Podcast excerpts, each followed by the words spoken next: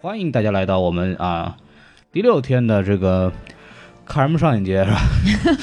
就越来越语气越来越丧了啊！看什么上影节啊，累死了！这就已经啊行将过半啊，行将就木的感觉。 半截身子已经入了土了。哎，你瞧瞧，继续我们这个看电影的这么一个路程啊。我们今天先讲一下今天的新闻啊，今天的新闻很重要，因为是我们的坏人老师提供的，就是什么呢？是关于票的问题。哎，你说说，既然坏人老师是吧，就告诉我们了，然后我说还不如让他自己来说，那坏人老师你自己说一下吧。但是是我哎对们就是就这么自然的带出了坏人老师今天参与了我们节目的录制，对的啊、所以说大家这个什么不要鼓掌哈，坏人老师说话。是的，跟了孔老师那么久，终于上了孔老师的节目。嗯啊，从对。文字变成了声音。啊，你是的你不是第一回上啊，你那回在平遥的时候也那个说了几句话的、嗯啊。对，这次主要是什么上了我们这个看什么上影节目对吧？因为花儿老师千里迢迢从云南呢跑到这边来专门看看电影，然后花了很多钱，现在已经没有办法回家了。大家如果这个有这个是的，欢迎给我打对对钱。打赏，这个花儿老师要拯救一下他没有机票了。对，对因为坏人老师已经没钱回家了，他今天晚上不得不跟孔老师睡在一张床上。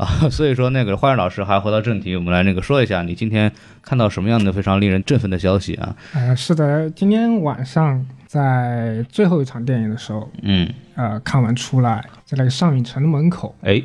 看到了黄牛卖不出去的票，嗯全部丢在了那个哎门口的地上，哦，太可惜了。花儿老师捡了几张呢？都是什么电影啊？还有《小丑回魂》是一场深夜的电影，啊，是今天的是吗？还对是今天的。啊，相当于就是最后一场看卖不出去，直接扔掉对算了。对对，让我想到了当年我们在教科书上看到的，就是这个在是那个美国大萧条期间是吧？资本家生产过剩的这个牛奶，宁可倒在河里边，也不愿意把这个牛奶分给穷人，这么一种邪恶的故事啊。黄牛倒票，这已经不是第一回了，这已经是我这个悠久的历史了。然后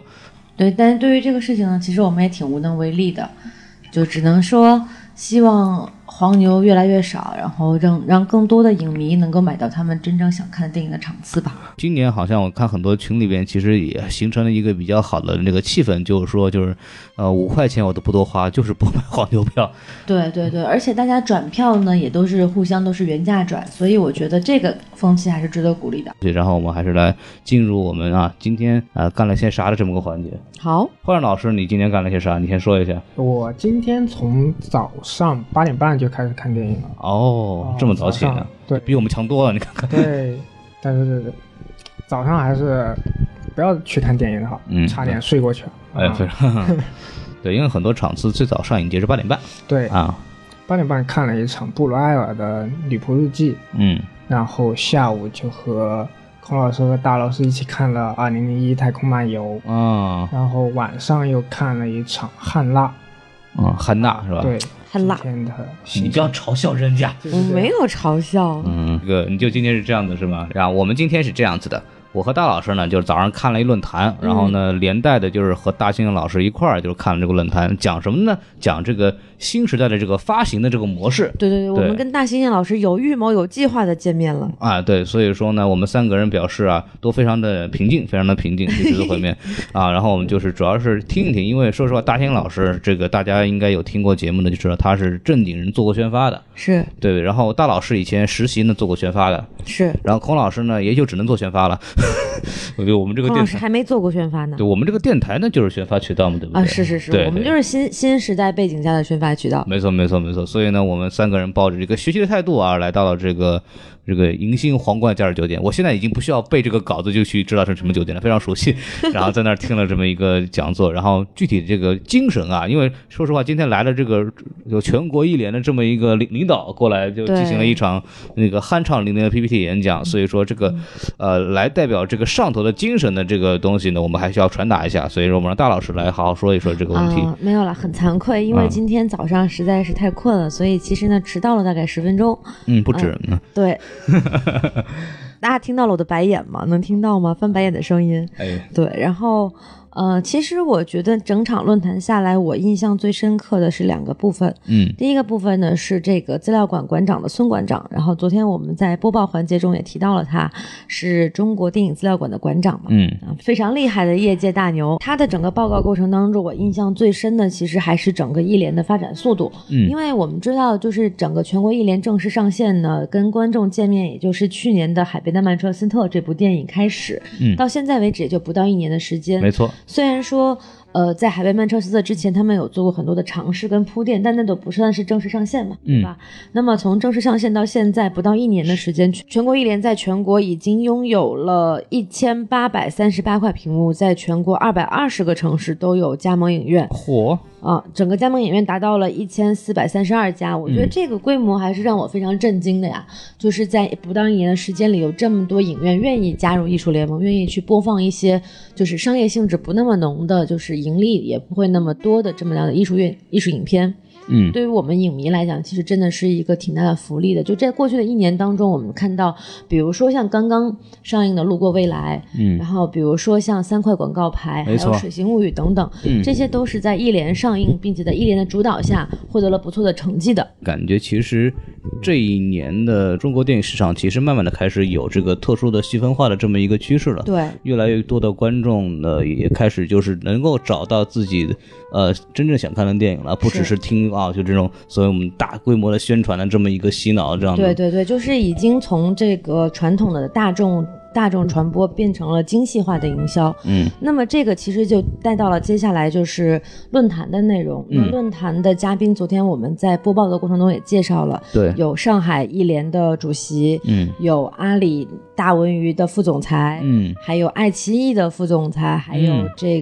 个。大呃象象点点映映的发起人，还对有一位老师，不好意思，实在记不得您的这个职位了，但是也嗯是做数字拷贝的。对，对，这五位大牛其实都是基本上代表了当下中国电影市场的最前端的一些发行渠道的这个嗯代表人物。对那他们也就提到了，就是说现在电影不光是说要做内容生产，不光是要做好的内容、好的制片人，嗯那更重要的是说怎么样把好的内容精确的放到它相应的观众的面前。没错，就比如说，我们提到了，他们会提到一个概念，就是说可能会分地域营销。就比如说《煎饼侠》这个例子，嗯，在东北地区的那个票房就明显会比南方地区要好很多。没错，这个东西其实我们大家也都是知道已久的，比如说在春晚上，赵本山的小品在东北地区的受欢迎程度以及收视率肯定比南方城市要高。因为哎广东那边的不开春晚，对，所以说这个其实是非常有利于我们的内容分销的。嗯呃，因为这样的话，就包括渠道也好，整个传播的模式也好，都会得到更新。像今天几位大佬提到的，比如说，呃，类似于像《煎饼侠》这样的电影，可能就是说在东北地区它是率先上院线，嗯然后在院线度过了一定的窗口期之后，再上到网络上进行分销。嗯，那么在南方地区，如果说在院线受欢迎程度不那么高，院线上映容易就是产生利润的负盈亏的话，那很有可能它直接进行这个线上的营销。那么真的想看这部电影的人，同样也能看到这样的内容。所以说，我觉得对于观众来讲，这真的是一件挺好的一个思路。但具体能落实到实际的这个执行上，能有多少呢？我们到现在为止，可能还没有真正的看到这样的模式出现，包括它的整个商业盈利的方式，可能还也有待探索。但我觉得整个思路是好的。嗯对，就像对于我们，就是因为我毕竟也是学这个市场营销出身嘛，然后也是做过一些呃电影发行的内容，包括身边的朋友，像大猩猩老师啊、裘军老师，他们都是在做电影营销的。那我觉得，呃，在这个方面，其实一个成熟的工业体系，它越细分，然后流水化、流水线作业的这个程度越高，是越好的。就是能够将内容精准的传递到观众面前，这个事情也就是现在最红、最牛逼、最厉害的网飞在做的事情。嗯，对，然后这里边提到一个概念，我还挺感兴趣，就是说这个网络对于电影盈利上面的作用。对，当然，这个电影的主要来源还是以票房嘛，但是是就那种小成本的，甚至就是网络电影。低成本网络电影级别的嗯电影呢，也慢慢的走向院线。这些电影在院线上面，其实他们的盈利空间其实不高，但同时他们会在网络上面能够得到他们呃，能够让他相应的分们账相应的呢，可能对是他们在院线的百分之二百的这么一个比例。对，对，然后然后包括这个网络平台，其实跟这个院线这边也开始进行一些合作，比方说他们不会在首周末的期间把电影上到这个网络上面对去。对对啊按他们来讲，就是我是给你们制造增量，不是来抢你们生意的。对对，今天对我学到的一个新词汇就是“增量”这个词啊，这个嗯词是来自于爱奇艺的这位杨向华啊、副副总啊。哎，那他其实提到这个概念，我觉得特别像我们很熟悉的一个政治概念，嗯就是中国永远不 称霸。对我们就是我们是和平的，就是去做一个嗯我们增是和平崛起，对吧？对对对，我们去做一个增量，我们不给院线带来搅局的这么一个困扰，我们嗯只是在固有的这个蛋糕基础上把它做得更大。嗯，啊，我觉得这个观念到底是对，但是不可避免的，互联网的这个介入一定会对院线电影产生了影响，包括就是网大的逐渐产生跟崛起，也会对传统电影市场产生很大的影响。比如说，像我们大家很熟悉的戛纳电影，现在就是明确拒绝了这个网大进入评选。嗯，机像制这个上其实次的就那是个玉子就是这么一回事儿。对，对，其实这就是一个非常明显的传统电影在自保的这么一个举措吧。但我觉得总归呃，网络平台的崛起是时代所发展的趋势，不可那避免的历史的车轮是滚滚向前 的。哎，不要再说下半句了， 好吧？很危险的，很危险的。对，所以我个人感觉吧，就是中国的电影市场在互联网思维方面其实已经超过好莱坞了。嗯，但具具具体执行方面，我觉得还是有待欠缺。这个例子很明确嘛，也就是阿里啊、优酷啊，然后爱奇艺啊、等等等等，其实都说很大，但是没有一个能够真正做到内容产出跟分销渠道合二为一，也就是像网飞那样做的。嗯，其实我看到以后，其实更大的感触就是发现，呃呃，就是会员，就是所谓付费制度，现在已经完全的深入人心了。其实对他们在会上面不断的提到我们的会员有他们就会有他们的独享内容，然后这部分内容他们的会员费会变成呃导演的那个分账的这么是一个收入来源。所以说，他们也说到这些网络这些电影在网络的分销渠道也也能够拿到非常可观的收入了，对就可以看到其实。呃，就内容付费制呃影响和习惯已经慢慢的进入中对，国我观觉众的得这个在市场这一了。块的市场培育跟观众教育方面，我觉得还是很很快，收效很快，并且也嗯对很感谢他们能够做到这一点因为我们曾经的版权意识，包括现在啊，呃，还有对于这个创作者知识产权的尊重，嗯确实很欠缺。慢慢付费制度建立起来之后呢，我觉得这个非常有利于版权的保护跟对这个知识产权的尊重。当然，我们依然还是任重而道远啊，只不过我们现在看到了一个好的苗头，希望能够继续保持下去。嗯那么说到这里，我们就要提一下了，我们这个电台呢，也是一个哎，优优质的内容产出的平台啊，没错对不对没错嗯就是看在我们坏人老师无家可归，必须跟孔老师睡一张床的份上啊，嗯我还不欢迎大我还家没同订意阅呢 打赏，啊，对对对，支持一下我们这个穷苦的内容创业者， 嗯，当然，这个我们作为一个分销渠道呢，也非常欢迎大家这个片方爸爸们把你们优质的内容啊，跟我们一起合作啊，我们可以帮你们是吧，增加一点这个对票房对收入对是吧？毕竟我们嗯是这个消费升级下的这个新型的哎是对吧对对宣发渠道，我没们错是没互联错网平台嘛，对。嗯，好，好我们就们自吹自擂到这儿吧可以，可以了，可以了，可以了，可以了，可以了，可以了可以了。论坛这个看结束以后呢，我们和大兴老师吃了一牛肉面啊，就这样给大家通报完毕了。然后吃完牛肉面之后呢，啊，我们就是进行了一个非常有意义的活动，就是我们做了一个采访，就是采访了一下这个啊，也是上海电影节的选片人之一啊，主要是做这个亚新，就是亚洲新人奖这一块的这种选片人，就是独孤岛主，完了讲一讲对这个亚洲新人奖这一块的就选片方面的一些东西，包括他自己对这个奖项的这么一个见解。然后这部分呢，就是我们这一期节目的老司机带带你环节，大家可以在我们那个今天叨逼叨环节之后呢，可以收听到。然后我们终于可以聊聊我们今天看了什么电影了。好，今天是这样子的，焕然老师刚刚已经说过了，就是我们三个人一块儿去看了一下这个《两千零一太空漫游》啊。啊，这是我们今天看的最主要的一部片子。那那个斯坦利·库布里克，这个大家都知道，这个就不用讲了啊。这部电影我们当时为什么看呢？也是因为它确实是科幻史上不可不说的这么一部电影。对，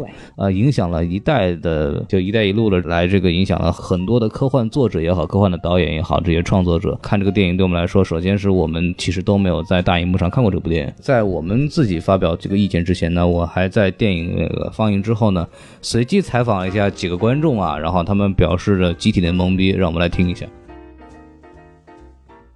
呃，我想问一下，就是说你是第一次看这个电影吗？对，当时为什么想买这个票呢？哦，因为听说是他是首次来中国嘛，啊，然后也对这一个片子有所耳闻，所以想过来看一看，啊，那你看了之后，就是呃，有什么想法吗？对这个片子？还是还是有点看不懂，可能回去还会再看一些一些专家的点评，然后看看再理解一下。 啊，好，谢谢你。来，请问一下，你是第一次看这部电影吗？对，然后你之前为什么不看它呢？ 之前有听说过这个片子的大名很久了，但其实就一直没有找机会去看。就是有好多这种片子，就甚至有些包括有一些片子就是下下来了，但就躺在硬盘里面，很久也没有时间去看。然后，那你这次看完以后，就是有什么样的感受呢？说老实话啊，确实有点没有太看懂，但整个片子给我的感觉是蛮震撼的，包括整个它里面的场景，然后整个美术，然后这些音乐都好，这些东西我觉得就真的是经典。而且真的，后面很多就是我们看那些科幻电影也好，都会看到它的影说。的非常好，谢谢你接受采访。呃，请问一下，我你是第一次看这个《太空漫游》吗？啊，不是，我很早以前就看过啊，在电脑上看的盗版，你是为什么就是这次过来上影电影节还要再看一下这个电影呢？因为它非常牛逼啊，听别人说的。嗯，就是你可是知，我是自己呢是看不太懂，所以你看不太懂，觉得它很牛逼，所以又再来看了一遍是吗？对，看完可以装逼。啊， 这样子的，好好好好好啊。那么你这次看完以后有什么感受呢？啊，还是很牛逼。嗯， 但是就是还没有看懂是吗？ 对，是的， 好好，谢 谢你的过。好，让我们回到这个现场啊，让他们懵逼完了以后，该轮到我们懵逼了。然后幻然老师来给我们继续懵逼哎，其其实这部片子啊我看完也不是特别懵逼的，啊，是吗？我不像那个观众一样啊，看就电影嗯就有个观众特别傻逼，就对吧？就为了装逼，也不知道是谁的。对，特别讨厌这种观众。嗯，然后你继续说呀，你嗯 你跟他们有什么区别？孔老师为什么把手指向了我？其实我觉得啊，《太空漫游》这部片子还是它整个故事还是挺简单。他想讲的一个东西是人的智慧，嗯，就那块黑色的石头，我感觉就是给给这个生物带来，给生物以智慧的这么一个对，他开始那个猩猩，他拿起了那种武器，他开始思考，嗯，我开始吃肉了啊，对他他就进化成了人，就就那个镜头，他把骨头扔上天空以后，嗯我们人类发呃这个发展到现在，嗯，可以可以翱翔太空这样的嗯这样的人类的这样的一个史诗，嗯，对都是来自一块砖头啊，对，嗯，然后大老师看完以后有什么想说的？呃，我看完之后，其实我就是第一印象就是想起大刘在《三体》里面的一句话，就是“给岁月以文明，而不是给文明以岁月”。嗯啊，就这种感觉。因为我觉得我看完整个二零零，因为我也是第一次在大荧幕上看二零零一嘛，而且其实我是我第一次看二零零一。嗯虽然我之前看过小说，然后也看过很多关于他的文章，但电影本身是第一次看。那这部电影看完之后，我就会联想到很多《三体》里面的内容。啊比，如说，我觉得那块黑色的 monolith 那块黑曜石就很像是，呃，《三体》里面提到的四维空间的生物。嗯对，它就是一个站在更高的维度去观看、俯瞰整个人类的历史。就比如说，它会出现在原始人类时代，它嗯就是给猿人以启迪；它会出现在人类的探索太空的时代，出现在月球上，给人类以启迪。嗯然后最后的部分让这个男主经历了一系列的，就是像害嗑嗨了药一样的这种就是神奇的经历之后，重回到就是懵懂的孩提时代，再去以好奇的眼光，并且以更高智慧的眼光去打量整个世界。它啊更，像是一个在时间中是无处不在的这么一个智慧的一个象征。嗯对，然后就会让我想起来《三体》里面的很多内容。其次呢，就是我觉得刚刚焕然老师说的很对，就是很多非常就是大远景、非常史诗样的画面，其实是给后面很多导演就是有很多的影响。比如说刚刚他提到的《星际穿越》，比如说还有这个那个马特·达蒙的《火星营救》，嗯啊，对，还有包括那个我们大姐的这个 Gravity 地心引力，其实关于很多太空的科幻电影里面都会多多少少能看到二零零一的太空漫游的影子。嗯，然后还有就是我最后提两个我自己特别喜欢的镜头。第一个镜头，我觉得应该是大家凡是看过《二零零一》这个电影的人都会有共鸣的，就是说那个猿人把骨头扔到扔到空中，然后空中下一个镜头，蒙太奇接到接到了这个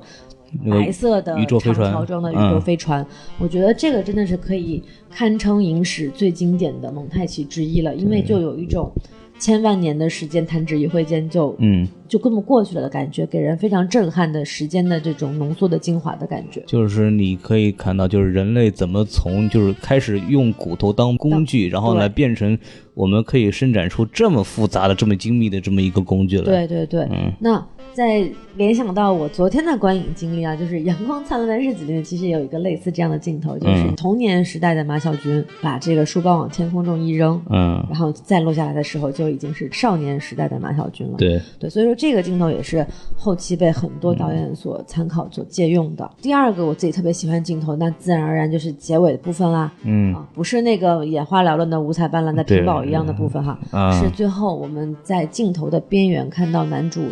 返老还童，成为了一个婴儿，然后用他那个非常澄澈的眼光看着地球。我觉得这个的话，给我真的是很抽象的一种体验，我现在很难描述，呃，它是一种怎样的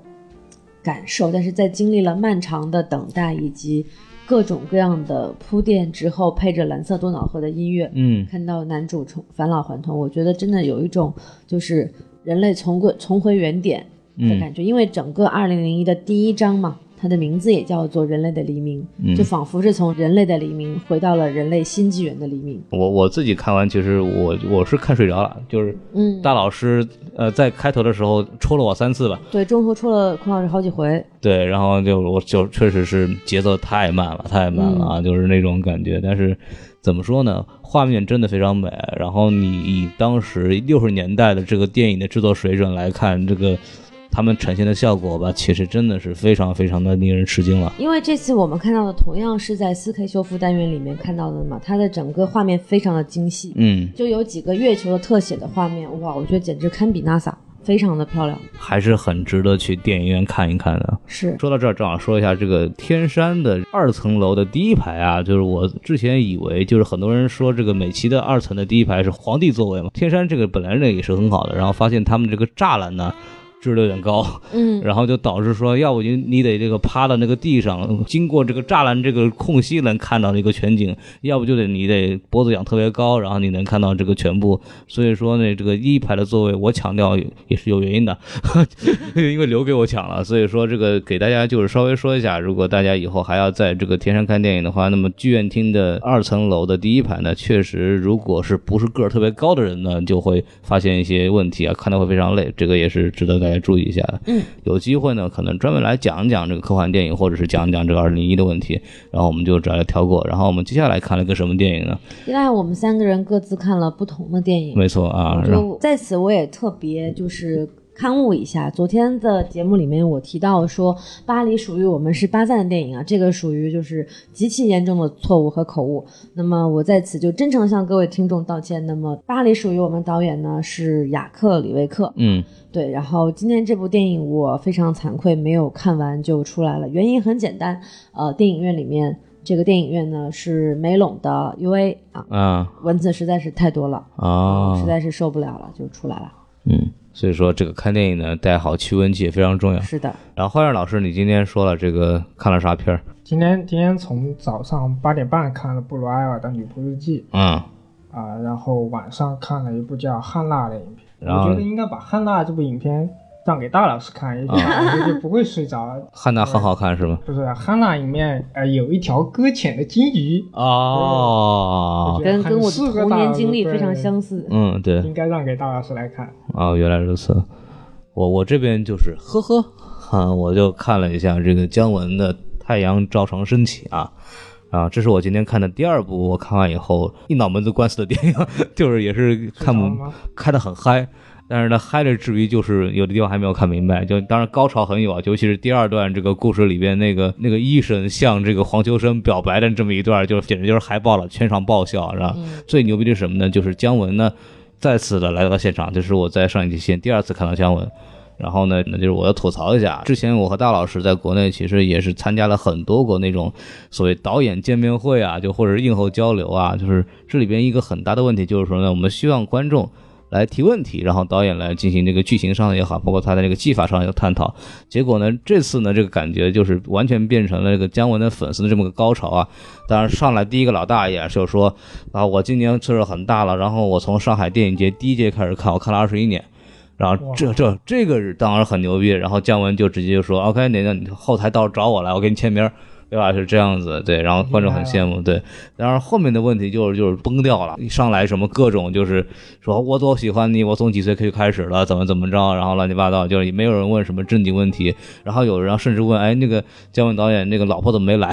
就这种问题都问出来，就很没劲嘛。然后里边其中一个特别逗的这个姑娘上来以后，就是说啊，我们这个不是你这个最新的影迷啊，我也不是你最老的影迷，反正呢电影我看了一些，我反正就特别特别喜欢你。然后我喜欢你呢，是因为我看《宝莲灯》你那时候给二郎神配音，登记半天以后呢，就观众开始造反了，觉得就是说你最后一个问题你胡说八道，然后也没有问问姜文，就是非常淡定说、哎你让他说完，让他说完啊。然后姜文就说了一句，被羡慕你，就是说我们小时候啊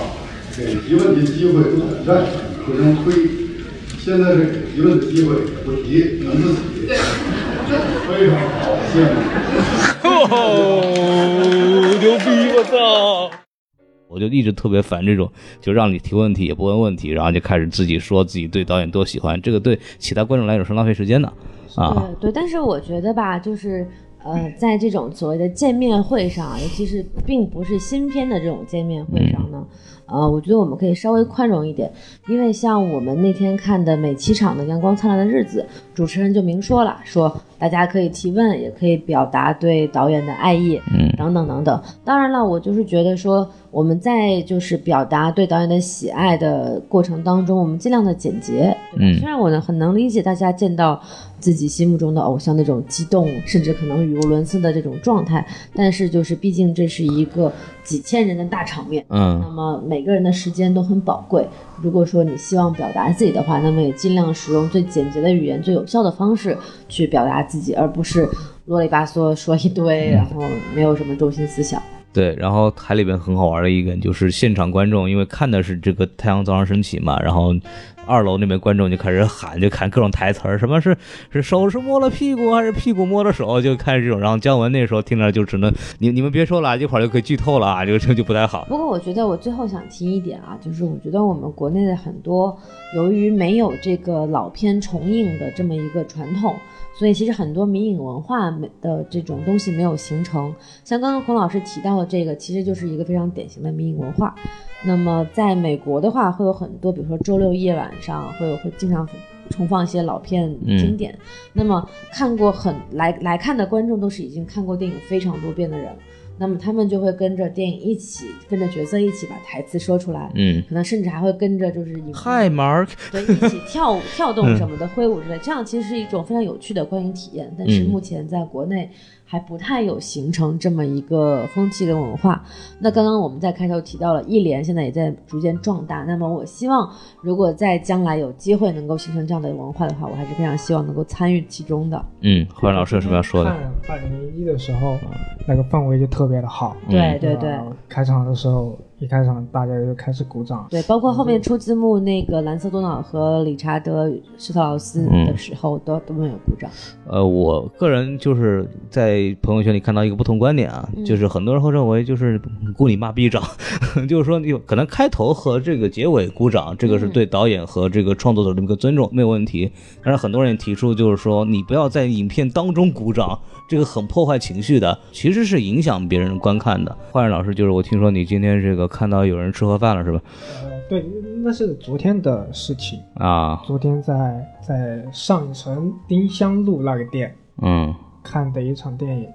下午六点半嗯看了一场叫《方向》的电影。嗯，我坐在五排十座，喂，我旁边五排十一座嗯的那个大婶，嗯如果有听众认识他的话，请转达一下嗯，啊！您吃的盒饭可真香啊！ 这带盒饭进电影院，我还真是第一次听说啊。嗯，什么菜是这的？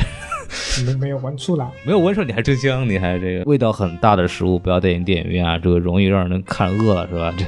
尤其在此，我们要特别提醒，就是今天有观影这个的观众啊，这个每七场有一个茶泡饭之位，千万不要带茶泡饭进来吃啊，这个不允许啊！茶包饭之味就是还没有上什么《舌尖上中国》啊什哎么，那的。太可怕了，对吓死人了。然后今天我们就聊到这儿吧，然后还是怎么着，欢迎大家嗯去继续关注啊，我们已经快结束了，还有四天，大家如果还能坚持下去呢，继续听啊嗯啊。那在我们结束之前呢，欢迎大家这个关注啊我们的这个微信公众号啊 S M F M 二零一六 S M F M 二零一六，啊，当然不关注也是可以的，反正没有关系。我们还有这个什么电台可以继续收听一下，接下来呢就收听我们今天的老司机带带你环节，再见。好啊，欢迎大家来到我们这个又一次的这个老司机带带你环节啊。之前说的啊，我们能够请到选片人的时候会请到选片人的，然后这次呢，继上次这个欧洲片的这个选片人绿克老师之后呢，我们又请到选片人了啊，然后就是我们的孤独岛主是吧？呃，独孤岛主，独孤岛主啊，因为我之前看好多帖子上写的有孤独有独孤的，我也不知道哪个是哪个。 啊对这对对，独孤岛岛主是我们这个上海国际电影节呃亚洲新人奖这一片的这个单元的选片人，然后让独孤岛主给咱打个招呼啊。啊、各位大家下午好啊，我是独孤岛主啊、呃也是呃这一次的上海国际电影节的亚亚新奖的呃选片人啊。当然，呃以前我也担任过选片人，但是不是在这个范围内，就是因为有穿插嘛。呃，以前可能也有，比如说金爵跟亚新同时选或者如何，但现在反正目前是在亚洲新人奖、嗯这个单元所以说亚洲新人奖是一个什么样的范畴的概念啊？给大家介绍嗯、基一本下上。就是呃，就亚洲范围，起码是亚洲范围内的这个导演新人、演员新人、编剧新人、摄影新人，就是呃，他因为有提名奖嘛，这分了嗯好几块，然后呃，应该是他们的第二或者第三部或者就前三处部女作作品，前三部作品这样的，嗯啊那么当然有有时候会有点搞不清楚，因为有可能呃，这个演员比如说他跑龙套，这个跑了好多，对吧？ 啊就不知道。但但我们只负责选，具体的筛选还是由他们组委会就是来嗯进行决定，就是这样。所以选片是一个什么样的过程？是不是一帮人，你们两，比如说一组两三个人，然后关到一个黑屋里边，然后一直放，呃是吧？不关黑屋，就啊嗯是反正就是大家各自看吧，各自看，因为我也不知道别人谁在看，反正就是你看完你推荐。然后别人推不推荐就也也不知道，嗯嗯所以很有可能就是你很喜欢的片子最后没有出现在这个名单上面，也有可能就是所以就是每人发 DVD 什么那种。呃差不多吧，嗯对就是呃类似对反正就各自让你能看到，但是你不知道别人在看什么，就是啊嗯嗯嗯，然后这样有助于保证一定程度的公平，就就不会被影响呃。因为你自己的口味也不一定是最正确的嘛，对，就是这样啊。那么您这次看下来，就包括您自己选的片子，也包括你这目前为止看的片子也好，您觉得呃，特别是亚洲学生奖吧，就是你看完以后，你觉得哪些片子是你自己比较喜欢，也是值得给大家推荐一下的？嗯，亚洲新人奖里头，我觉得有一部日本片叫《我们的家》，嗯呃，挺不错，而且它这个里头好像是两个女主角都提名了那个影后哦啊、一部日本新片儿，然后啊、呃还有一部叫《习古》，好像也是日本的。就是讲日本的那个仪式啊，就是有点像入殓师那种，就是嗯一个人死了以后，骨灰存着，过个一两年，然后整全家人集合，再做一个这种洗骨的仪式，反正是、啊围绕这个东西来展示这个家庭生活啊之类，这也是日本人比较擅长嗯的吧。啊嗯嗯然后这次还有就是因为有呃比较多国产片的、国产电影当中啊、比如说《大南琥珀》啊，嗯，还有《未泽之路》啊，这些都挺不错的。嗯，像您觉得就是像呃上海电影节有它自己的特色吗？就比方说在选比如亚洲新人上面的话，跟其他的、呃，比方釜山呐、或者是其他的亚洲的奖项的话，他们的选择上有没有特色，或者是有一些偏向性的东西？呃，因为釜山就我不是太了解，但是呢，因为上海电影节相对来说还参与的呃近两年参与的比较多，就是说呃可能在筛选方面，呃一个是要坚持就是说呃扶植新人的这样一个定位啊，就是因为六月嘛，每年六月上海电影节，但是你前面是戛纳，后边是呃威尼斯之类的，这个总的来说影响力肯定不能跟这个戛纳来相比。但是呢，好的片子要靠自己，就是说大浪淘沙淘啊，因为戛纳那样的级别的就是。别是人大导演投都对抢着去，对对对吧？然后，呃，他肯定不会首先考虑上海。那么上海能做的是什么呢？就是在你的目力所及的范围之内，呃，尽量的找到一些呃各方面比较平衡，而且可能被冷落的片子。嗯因为往年也有这样的例子，啊，比如说保加利亚导演，他可能十几二十年前拿过一个国际大奖，嗯然后后来就没什么名，但是他又出了一个新作，那么这个新作还可以看，就是还不错的。那么这个时候可以拉过来，就是呃，等于是你也是发掘，重新发掘了这样一个呃类似于大师的人物，同时呢，呃，其实也可以让呃这位导演借助这个平台重新为世人所知，这些都是呃我觉得是一个查缺补漏的一个过程。当然，呃有时候也会呃来到这个真正的这个全世界范围内享有盛名的大师的作品，比如说这个赫尔佐格啊、呃施伦多夫呃这样级别的导演的新作也有，嗯，是这样的。像您之前参加过，呃，也是之前几届上上影节了吧？像像您这边看下来，比方亚洲新人奖这一块儿，呃，这两年它的有什么什么进步啊，或者它的变化是什么？嗯，因为我没有办法连起来嗯说，因为是每年，比如说去年我基本上没当有然关心、这当个，然不一样对没有关心这个亚新奖啊、去年关心这个金爵奖啊，然后今年的亚新奖，反正我是觉得，呃，相对来说比较均衡，但是呢，可能国别上还是多元多元性比较少一点啊，就是说还是日日本呃片还日是本、中国、日韩菲律宾好像是嗯比较多啊，其他国家相对来说呃少一点。当然，这跟每年的这个情况也不一样啊，嗯有可能就是就是今年这个亚洲各国的这个可能好的片子就是就是这些，也有嗯可能啊。另外韩国没有对吧？这个也没有办法，就是呃去掉了这个重症以后，那亚洲剩下的比如说还有印度，嗯印度其实也很少。比如说今年我很中意一部印度片没有出现在这个名单上啊，当然这个是呃因为有有很多人的这个。呃，选择的结对果对就对，是有啊好有好还好几轮的这个不同的这个层级、不同的要求。啊，嗯对对对，所以目前这个名单，反正呃是一个呃，等于是最最后各方的这个整个的这个协调出来，就是说大家的一致的口味，或者说是呃经过，因为有些片子可能你选中了它没法来，嗯因为有有可能它会有一些敏感内容啊，或者说啊，啊，比如说今年这个菲律宾这个有嘻哈这部电影，这叫 菲这叫什么名字啊菲律宾嘻哈，是不是说也不改了个名字，反正是菲律宾嘻哈的这个片子。对对，我知道这个片儿啊。这个里边其实有很多这个，呃因为讲嘻哈嘛，就有很多嗯对这个对对出口啊什么。但是其实这个片子现在也还能够放啊，嗯挺值得一看的，就是。啊像这些片子，像您所知有有可能上国内院线的这种，嗯，呃国产计片划可的能几率大一点国产。那片是外片的话要看嘛，比如说现在大家对日本电影的这个敏感度比较高，而且跟日本现在这个关系也也有所改善，嗯对对所以对有可能会这些日本片如果假如得奖了，嗯，或者说引起了片商的注意。呃，它就会被买下来。那嗯么，因为有很多过往的例子，最显著的例子现在就是《小偷家族》嘛，就嗯对，戛纳系的所有片子基本上都已经被中国片商买下，所以也不是没可能了。当然，这个片子目前还是一个比较小众的片子，就我们的家啊、喜谷啊之类的，因为他们的演员阵容或者是导演都是新人。嗯，那像国产片方面的话，你你这边有什么推荐吗？这看下来，国产片，我昨天看那个《大南琥珀》啊，然后《未得之路》呃，也因为有王学兵，啊有呃王就是哎，王学兵竟然还能够， 还能还能 够啊，并并不是因为有黄血病啊，这这个这个这个戏本身的剧本什么写的都还不错的啊。然后其他国产片好像我我我印象不太深，有可能几有些我没看过。但有个姚晨的那个有点，就是吕乐导演的是吧？对对对对，啊，那那个我我我因为我没看，但是据说好像里头马伊琍演的特别好啊。啊 哈哈哈，那像我们就是把这个墙跳开嘛，像您这边就是因为我们是第一届啊，像我和大老师这边，我们都是这个归国没有一年，然后就是这个就没有机会参与以前的上影节。像您参与过往届，像这一届其实仍然会有很多问题嘛，像抢票的问题其实是好很多，因为淘票方面做得非常好了，其实已经。那像观众这边的观影的文明，包括影院的放映事故，其实在这一年我们观察下来，还是每天都会有这样的大大小小的事情。呃这个因为这个要看，就是比如说每年完了以后有没有一个总的数嗯据，比如说今年放了多少场，然后有事故的是多少场，对那么这样比较好计算。那么单就比如说我个人每一场这样看呢，这是要看你的运气了。就嗯是对嗯如果你看到这场这个素质比较好，那么比如说我今年第一场看的在和平看这个亚特兰大号，那就完体验非常完美啊，对嗯那那就是百分之百的这个完美体验。但是比如说我看了一场很小众的，大家都在拍照或者有很多嘈杂的，那么对肯定就毁了嘛。但是我觉得呃。应该每年这个出事故的几率都差不多，那出字幕事故的几率呢，相对来说会小一点，嗯因为现在这个字幕翻译啊，包括它的这个呃操作啊，就是这个流程比以前要规范的很多了啊。那么观众素质这方面是最不可控的，我我自己认为是这样，就是说，啊呃，由于有大量的这个，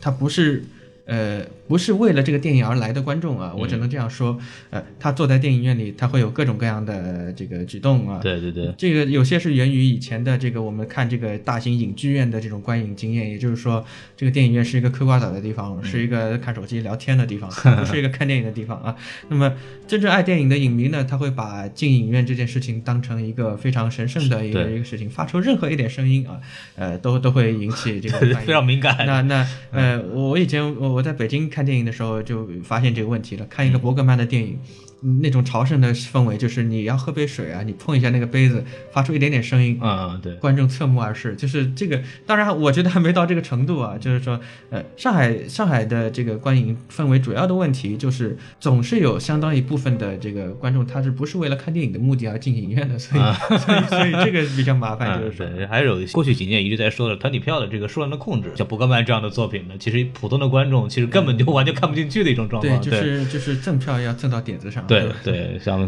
多赠的什么漫威十周年这样的，我觉得还挺 好的。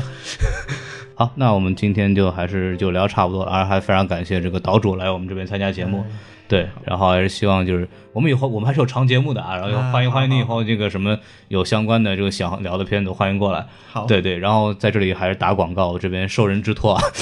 呃，这个二十七号在这个上海美琪大戏院的晚上呢，然后我们将这个大家可能影迷影迷肯定已经知道了，就是《阿飞正传》呢，在国内呢有一个放映活动，然后呢，对吧？我作为这个美琪这场的主持人呢，然后将和这个岛主还有这个红魔的这个内容总监陆克老师来一块儿跟大家就是做一个映后的交流。然后大家如果没有买票的啊，赶紧去买票，在那个淘票票上面，这个应该还有票的，可以去嗯应可该以看一看应。该会比较难买了，就对是对啊对，但是大啊家可以买一下。可以试试看。对我这边因为也自己没有票，就就不管了。对对对，然后所以说呢，就是欢迎大家踊跃参与啊。然后这个大家到时候有问题的话踊跃提问，然后就这个样子。然后大家如果对这个上影节相关大家看完以后有任何问题呢，可以在我们的节目下面留言。然后呢，我们这边呢反正也帮不了什么忙，对吧？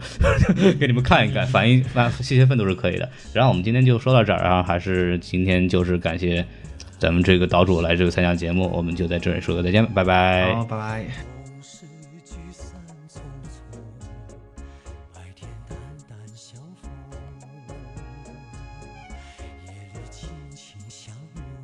我的心是寂寞是孤寂，我的爱。是你我无所及。黑夜中寻觅一些感动，不知何去何从，不知何去何从。